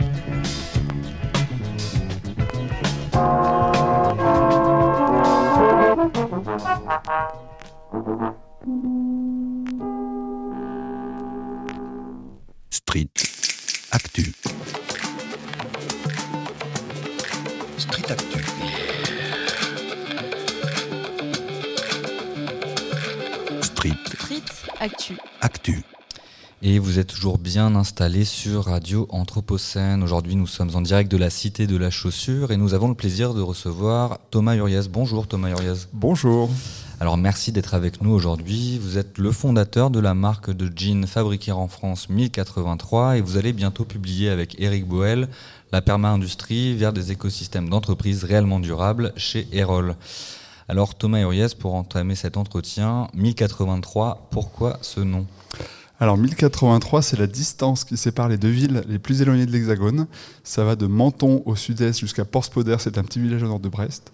Et donc notre démarche, c'est de parler de proximité, d'incarner la proximité, en proposant des jeans et des baskets qui sont fabriqués à moins de 1083 km de chez vous, ou que vous habitiez dans l'Hexagone. Alors ça nous fait très plaisir parce qu'on est notamment géographe euh, sur Radio Anthropocène, donc euh, cette petite anecdote est tout à fait plaisante. Est-ce que vous pourriez revenir un petit peu sur l'histoire de la marque euh, et qu'est-ce qui vous a poussé à vous engager dans cette activité textile et, et de cuir? Eh bien, c'est l'ennui et le sens. En fait, moi, à la base, je suis pas du tout dans le textile, pas du tout dans le commerce. Je suis informaticien. Euh, j'ai exercé pendant 4 ans comme responsable informatique à Grenoble et je m'y suis ennuyé. Et puis je voulais, euh, depuis tout petit, je lis un roman tous les week-ends. C'est la ville de ma mère, de mes grands-parents, de mes arrière-grands-parents. Et donc je voulais pas qu'on vende leur maison. Donc du coup, euh, j'ai décidé de déménager à Romans en 2007, d'ouvrir une boutique de vêtements bio-équitables dans cette maison familiale qui est en face de Marc Avenue. Et donc la proximité de Marc Avenue plus le sens m'ont conduit à ouvrir une boutique de vêtements bio-équitables en 2007. Donc à l'époque, le Made in France, le bio, le commerce équitable, c'était pas trop la mode, mais ça faisait déjà sens pour moi. Au bout de 4-5 ans d'apprentissage de ce métier de commerçant, mes fournisseurs, donc des marques assez engagées, mais très ethniques dans la forme, ont fermé. Et moi, j'étais euh, un peu frustré euh, d'un paradoxe qui est qu'en fait, ces vêtements euh, très engagés dans le fond étaient trop engagés dans la forme, trop ethniques en quelque sorte. Et du coup, ça désengageait les consommateurs, puisque c'était trop singulier en quelque sorte. Et à la fois, euh, j'ai compris à travers cette expérience-là que tout le monde est écologiste en fait et tout le monde respecte les gens si on est en responsabilité. Si on voit les conséquences ou si on vit les conséquences des choix qu'on fait, eh ben on, fait bien. Euh, les pesticides, par exemple, euh, on ne sait pas si on en produit in- indirectement lorsqu'on consomme des fruits et des légumes, parce que c'est pas nous qui fabriquons. Mais qui parmi nous, dans son jardin, va mettre des pesticides sur les carottes qu'il va manger lui-même? Personne. Donc en fait, dès qu'on est en responsabilité, on est écologiste. De la même manière, si on a des enfants, euh, on va pas les mettre à l'usine si on peut les mettre à l'école. Et donc en fait, cette logique entre la proximité et la responsabilité, elle m'a frappé et elle m'a donné envie de faire des vêtements plus proches. Alors plus proches en kilomètres, on en a parlé avec euh, les 1083 kilomètres, mais plus proches aussi dans la désirabilité. Et donc, euh, c'est là où je me suis dit, bah, on va troquer le bonnet péruvien, on va faire des jeans parce que tout le monde en porte, les hommes, les femmes, les jeunes, les vieux, les catholiques, les musulmans. Et donc, euh, l'idée de 1083 est née à ce moment-là, cinq ans après l'ouverture du magasin, en 2012. Et puis, on a lancé en 2013 en financement participatif. Et puis, à partir de là, on s'est développé. Et alors, il faut que vous nous parliez un petit peu de tous les défis que vous avez dû relever, de toute la complexité qu'il y a eu à réindustrialiser des chaînes de production textile en France. Oui, en fait, euh, heureusement, on ne savait pas trop ce qui nous attendait. Euh, parce qu'en fait, ça nous paraissait évident et simple de faire un jean, Ouais. tellement on en porte partout. Euh, c'est un, un savoir-faire qu'il y a partout dans le monde, qui a été très fort en France jusqu'à la fin des années 90, puisqu'on fabriquait encore des centaines de milliers de jeans en France en 98. C'était notamment Levis, euh, qui avait une usine euh, dans le nord de la France. Et lorsqu'elles ont délocalisé, ben, tout l'écosystème s'est effondré. Comme à chaque fois, en fait, comme dans la nature, lorsqu'on a une, une filière, une filière c'est comme une forêt, il faut des années pour qu'elle se construise et il faut quelques secondes, quelques jours parfois, pour que tout s'effondre. Un incendie euh, peut complètement raser une forêt. Et ben les délocalisations c'est pareil, si on perd des gros acteurs, tout l'écosystème autour, les écoles, les réparateurs disparaissent. Et donc nous, on a décidé de redémarrer l'aventure du jean en s'appuyant sur quelques acteurs euh, qui ne faisaient plus de grande production, mais qui avaient encore soit des machines, soit du savoir-faire. Et donc, ben, en 10 ans, on a relocalisé euh, la filature, la teinture, le tissage, l'ennoblissement, la coupe, la confection, le délavage, pour relocaliser même cette année jusqu'à la matière première, puisqu'on a euh, lancé des jeans en coton français grâce à l'agriculture raisonnée, à l'économie circulaire. Donc en 10 ans, de A à Z, on aura tout reconstruit la filière. Euh, après, c'est un travail de tous les jours, c'est très difficile, c'est Ouais. long, c'est laborieux, mais c'est le chemin vers la relocalisation. Parce que jusqu'à présent, vous n'aviez pas réussi à relocaliser l'intégralité de la chaîne de production. Exactement. Sur certaines matières, par exemple, vous aviez des, des difficultés d'approvisionnement en local. Oui, en fait, le, ben, le- le coton, par exemple, 99% du coton de nos jeans, c'est du coton bio qui vient de Tanzanie. Ouais. Mais ce- c'était 100% l'an dernier. Là, c'est 99% parce que l'an dernier, on a planté du coton dans le Gers et dans la Drôme. Du coup, on a pu, sur ces 3 hectares, récolter une tonne 8 de coton qu'on va égrener. Ça va nous faire 600, cotons de fibre, 600 kilos de fibres. À ces 600 kilos de fibres, on va rajouter 600 kilos de fibres de coton recyclé issus de nos vieux jeans qu'on vient effilocher. Ça fait donc une tonne d'œufs, et avec cette tonne d'œufs de coton français, moitié recyclé, moitié cultivé, de manière raisonnée, sans irrigation artificielle, eh bien, euh, on va produire 1200 mètres de tissu, ce qui va nous permettre de faire à peu près 1200 jeans. Et donc, ces 1200 jeans sont les premiers jeans 100% français, du coton jusqu'au bouton.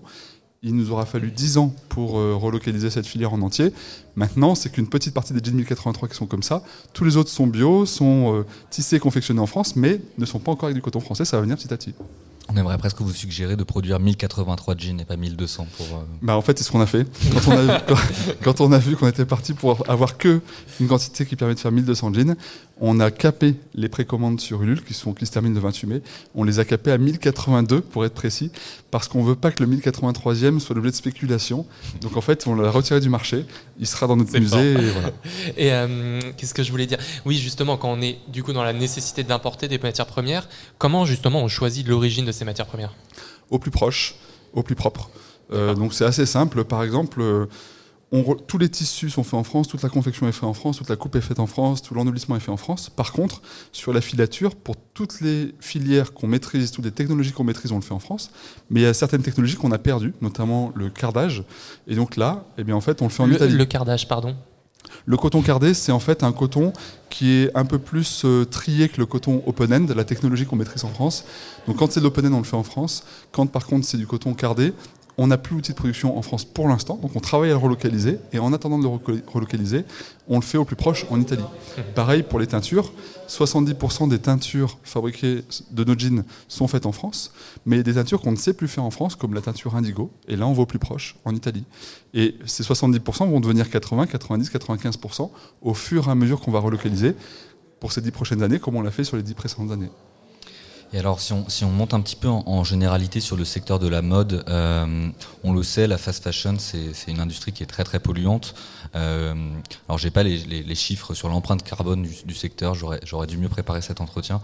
Euh, mais est-ce qu'on est-ce qu'on on assiste dans le même temps à une inversion de paradigme selon vous avec l'essor de, de la friperie, de la recyclerie, de marques comme Vinted, euh, on, est vraiment dans une logique bah, plus d'économie circulaire, et puis euh, vous également à travers une logique du made in France, de la relocalisation. Est-ce que vous pensez qu'aujourd'hui on est à, une nouvelle ère du textile ou, ou de la mode? Oui, clairement, on est au début d'une nouvelle ère. après le business de la mode classique continue de représenter des milliards d'euros, la fast fashion qui est si peu chère nous fait dépenser tellement d'argent qu'en réalité elle nous coûte très cher.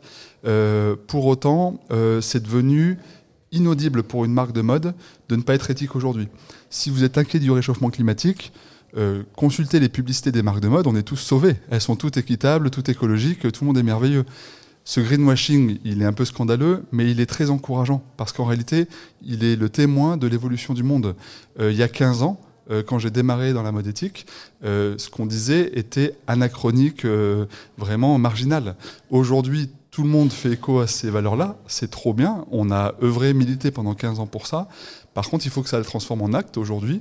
Et le fait d'en parler engage ces marques-là à faire de mieux en mieux de plus en plus, puisqu'elles elles- elles doivent tenir leurs promesses, qu'elles avancent un peu tôt. Mais moi, je crois que cette marche-là, elle est inéluctable. Euh, le gros problème de fond aujourd'hui, c'est plus trop la manière dont c'est fabriqué. C'est un vrai sujet et il y a beaucoup de progrès à faire. Mais le cœur du sujet, c'est la surconsommation et la surproduction. Le principal élément polluant d'un vêtement, c'est qu'on en consomme trop. Donc l'enjeu, c'est de remplacer une consommation de quantité par une consommation de qualité. Et nos pays consommateurs, nos pays occidentaux, ont une énorme carte à jouer, tellement économiquement et écologiquement, on gagnera collectivement à consommer mieux et moins. Quand un jean conventionnel euh, que vous achetez dans un magasin français ne génère pour l'économie locale que la TVA en France et la marge du commerce en France, euh, lorsque vous êtes dans une marque Made in France, l'argent que vous dépensez irrigue la TVA en France, le commerce en France, la marque en France, l'atelier de délavage en France, l'atelier de confection en France, l'atelier de coupe, de tissage, d'ennoblissement, de teinture, de filature, et automatiquement, bah, sur les 100 euros que vous dépensez, il y en a 98 qui restent sur le territoire. C'est du coup infiniment plus efficace que les 50 euros que vous laissez quand vous achetez un jean de marque. Et donc ça, c'est vraiment la clé. Je pense que tout le monde s'en rend compte, euh, même euh, nos politiques, puisqu'aujourd'hui ils parlent tous de réindustrialisation. C'est heureux, et donc c'est ce qui nous rend confiants. Et vous parlez du fait que, justement le- le- l'une des problématiques du secteur euh, d'activité que serait la mode, c'est euh, précisément la, surconsommation de vêtements, etc. Alors, en fait, comment on engage euh, une inversion de, paradigme quand, dans le même temps, ce secteur, il fonctionne également par le renouvellement permanent des collections qui, qui sont euh, censées être produites chaque année, et finalement une forme de d'ubris du désir qui doit toujours être réactivé avec la publicité, etc. Est-ce que, bah alors vous, personnellement, vous, vous, vous, avez des collections annuelles, euh, et est-ce que c'est encore compatible ce modèle avec euh, l'anthropocène qui serait l'ère dans laquelle on est rentré aujourd'hui? Alors, il y a quand même un truc qu'il faut avoir en tête, c'est que on peut regretter que la mode ne soit pas raisonnable, mais elle ne l'a jamais été. Quand on était tous poilus, qu'on vivait dans, des grottes et qu'on était des femmes et des hommes préhistoriques, on n'avait pas besoin physiologiquement de se vêtir, puisqu'on était comme les animaux armés pour affronter notre environnement sans vêtements.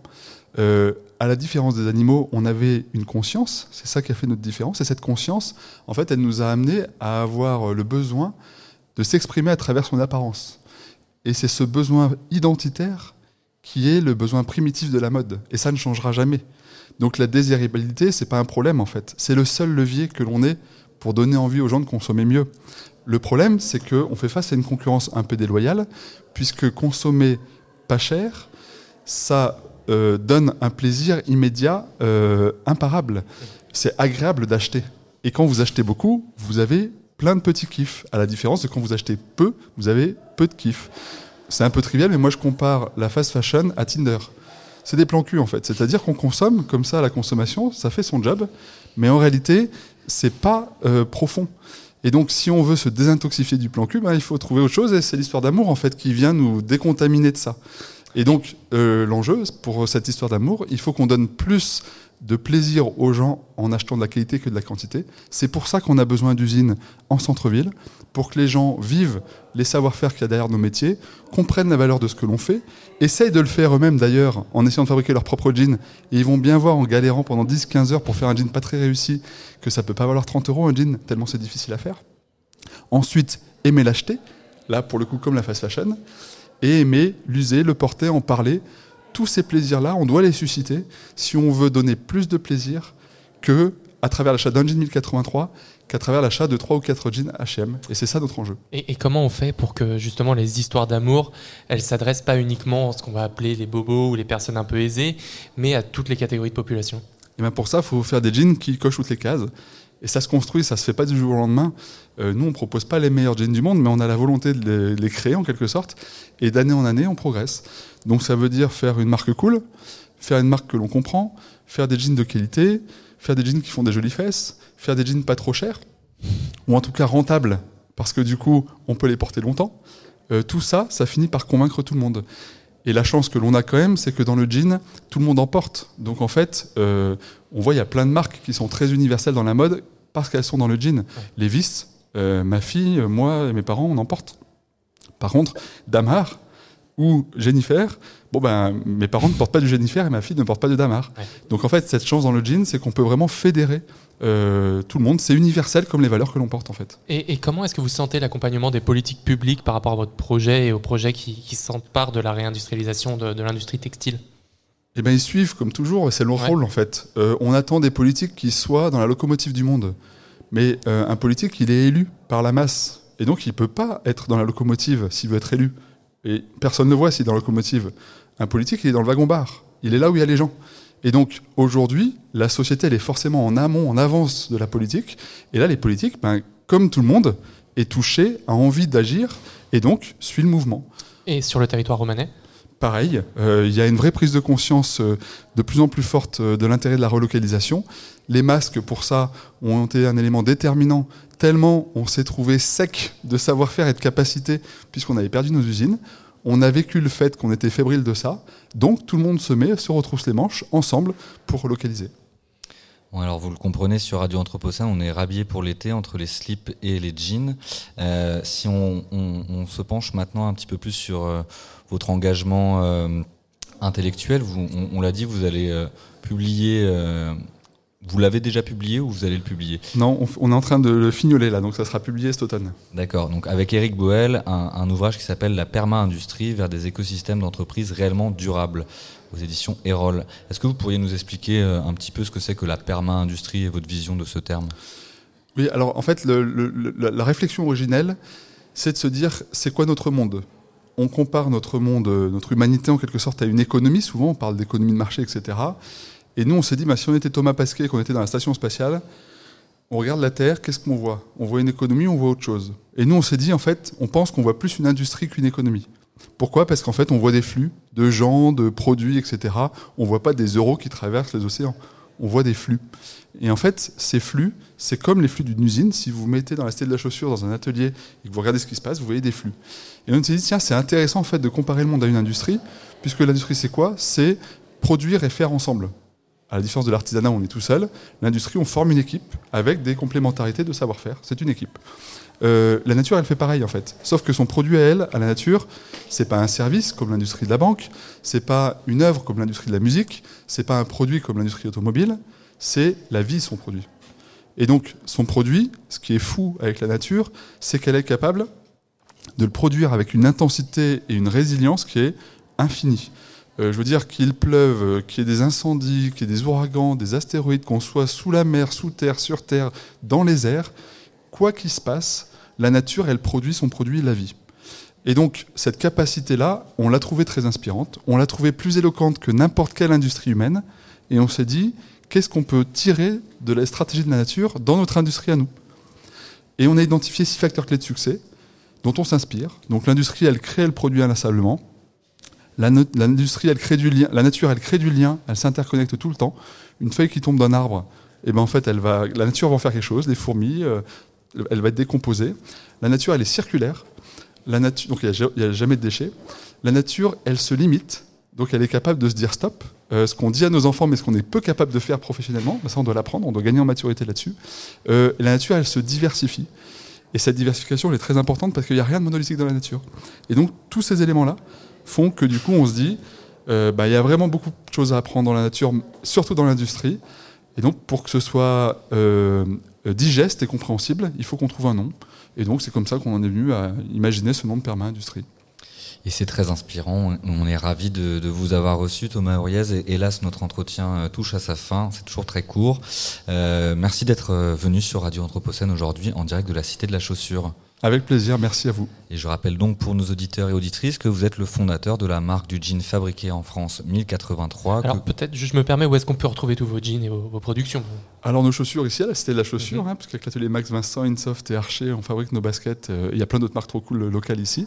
Et puis sinon, euh, 500 mètres plus loin, en face de Marc Avenue, la boutique 1083 avenue Gambetta. Et sinon sur internet 1083.fr. Un grand merci Thomas Huriez. Merci à vous. Street Actu. Actu.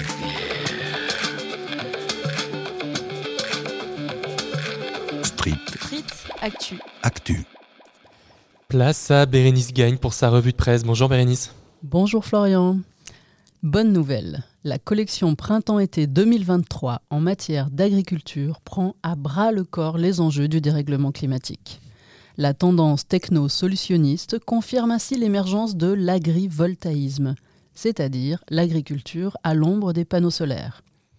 La loi du 10 mars 2023 relative à l'accélération de la production d'énergie renouvelable, qui vise à dépasser à l'horizon 2050 les 100 gigawatts d'énergie solaire contre moins de 16 gigawatts en 2022, en donne la définition. Une installation agrivoltaïque est une installation de production d'électricité utilisant l'énergie radiative du Soleil et dont les modules sont situés sur une parcelle agricole où ils contribuent durablement à l'installation, au maintien ou au développement d'une production agricole. Une installation considérée comme agrivoltaïque doit apporter directement à la parcelle agricole au moins l'un des services suivants. L'amélioration du potentiel et de l'impact agronomique, l'adaptation au changement climatique, la protection contre les aléas et l'amélioration du bien-être animal.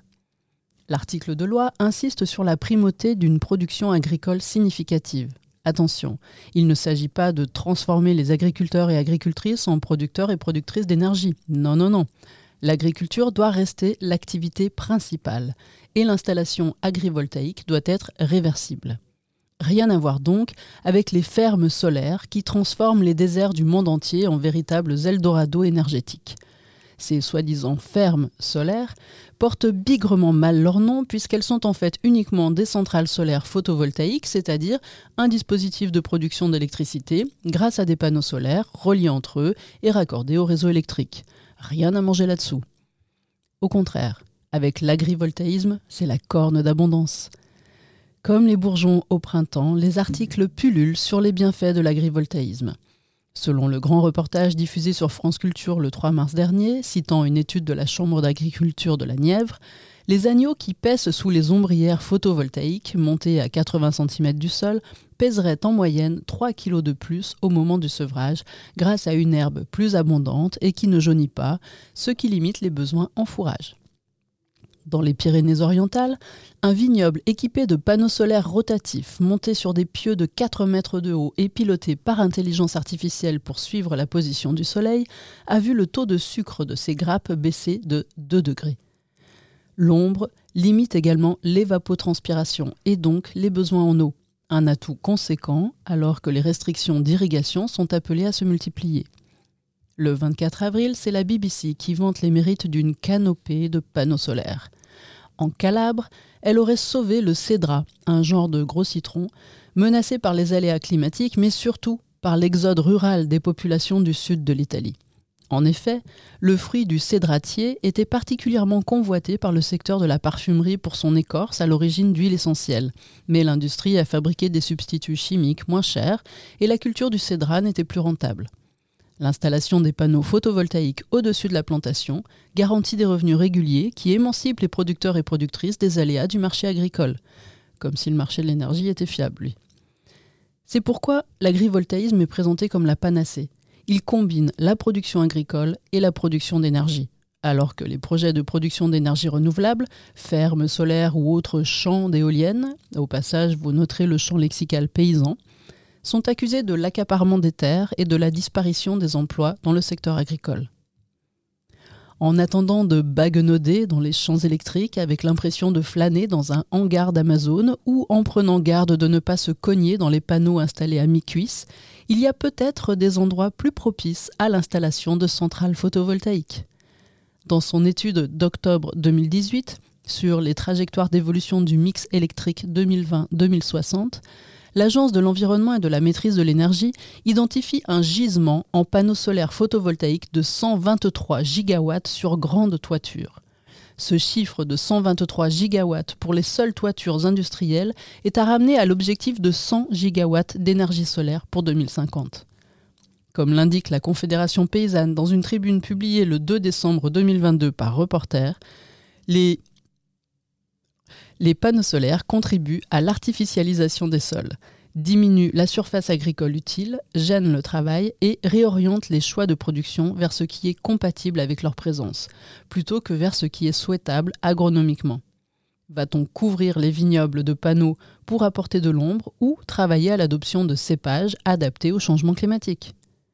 D'ailleurs, connaissez-vous cette incroyable technologie, vieille de quelques centaines de millions d'années, qui préserve le sol et la biodiversité, amortit les aléas climatiques et procure de l'ombre aux cultures, aux animaux et même aux animaux humains pour une bonne sieste. Attendez, ça me rappelle quelque chose. Ah mais oui, mais c'est un arbre! L'agroforesterie propose justement, dans une logique de co-bénéfice, d'associer des arbres et des cultures ou des animaux d'élevage au sein d'un même système de production agricole, qui non seulement augmente sa productivité, mais fonctionne également comme un puits de carbone. Comme dirait Fabien Balaguer, le directeur de l'Association française d'agroforesterie, notre société a le don de la contradiction. On essaie de faire des panneaux dans les champs et de l'agriculture sur les toits. Bon après-midi à vous avec Radio Anthropocène.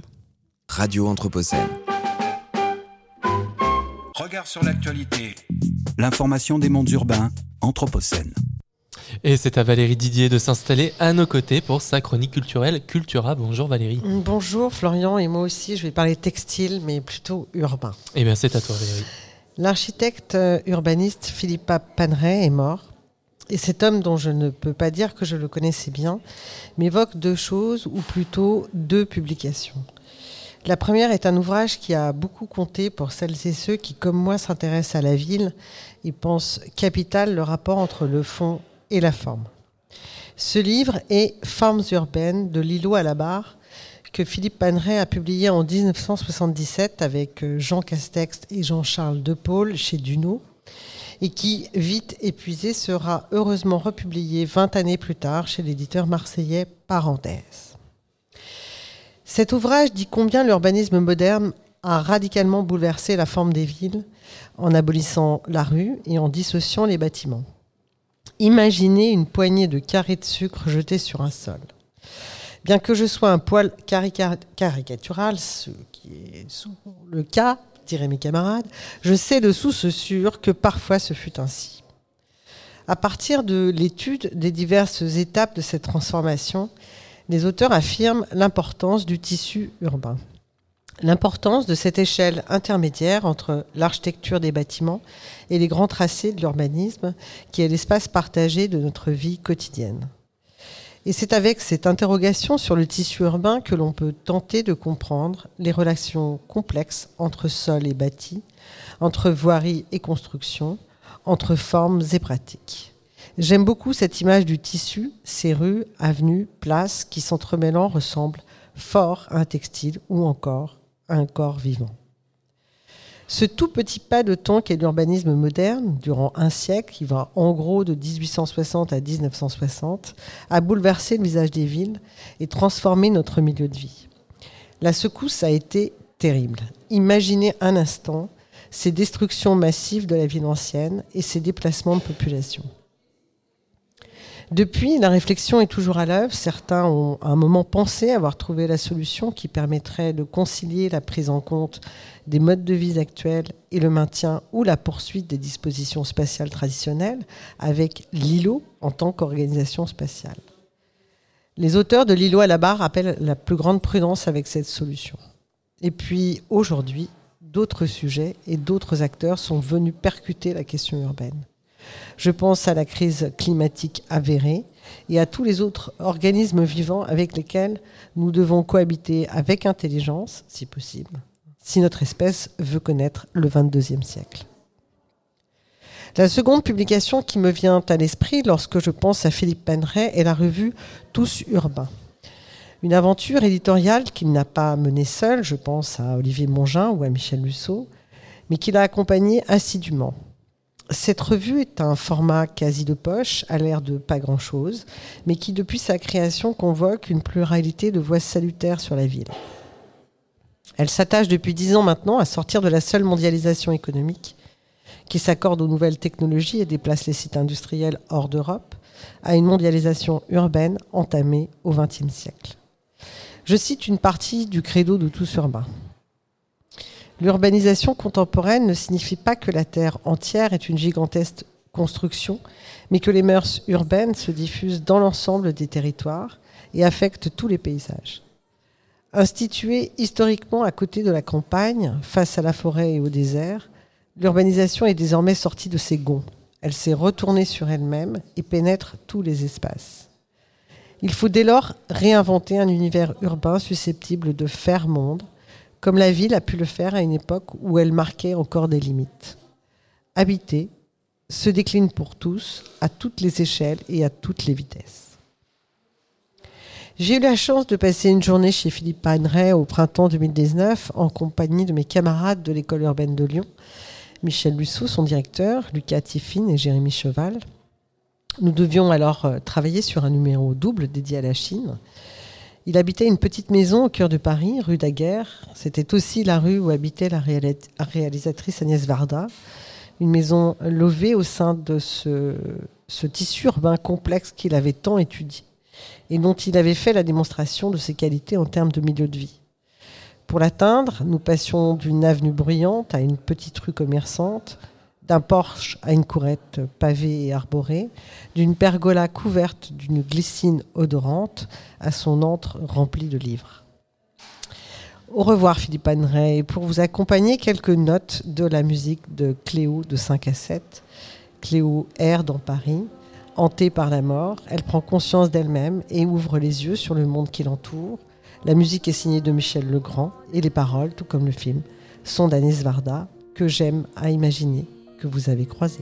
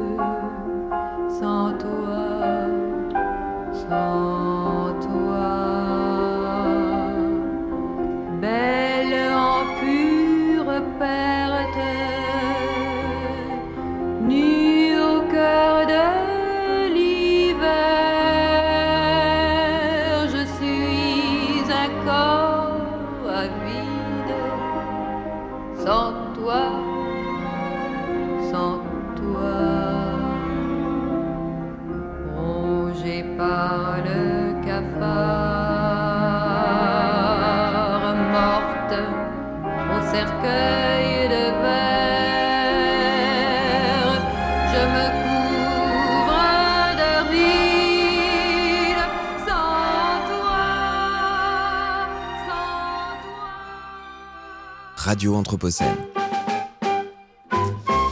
Et c'est pas évident de reprendre après une aussi belle chronique. Merci à Valérie Didier, merci à toutes et merci à tous de nous avoir écoutés. Vous pouvez retrouver Regard sur l'actualité en podcast et sur notre site radio-anthropocène.fr. Merci à François. Nous, on se retrouve dans, dans 30 minutes en compagnie d'Emmanuel Benoît. Mais tout de suite, c'est Anne Guinaud pour un entretien Anthropocène. Bonjour Anne. Bonjour Florian. Alors de quoi tu vas nous parler dans, dans quelques minutes? Alors euh, nous allons euh, partir à la rencontre d'acteurs euh, qui participent pleinement à un redéploiement éco- économique de romans. Donc ce sera un entretien anthropocène intitulé Roman pépinière de créateurs. Merci beaucoup. Donc c'est dans quelques secondes sur Radio Anthropocène. Bonne journée à tous. Vous écoutez Radio Anthropocène.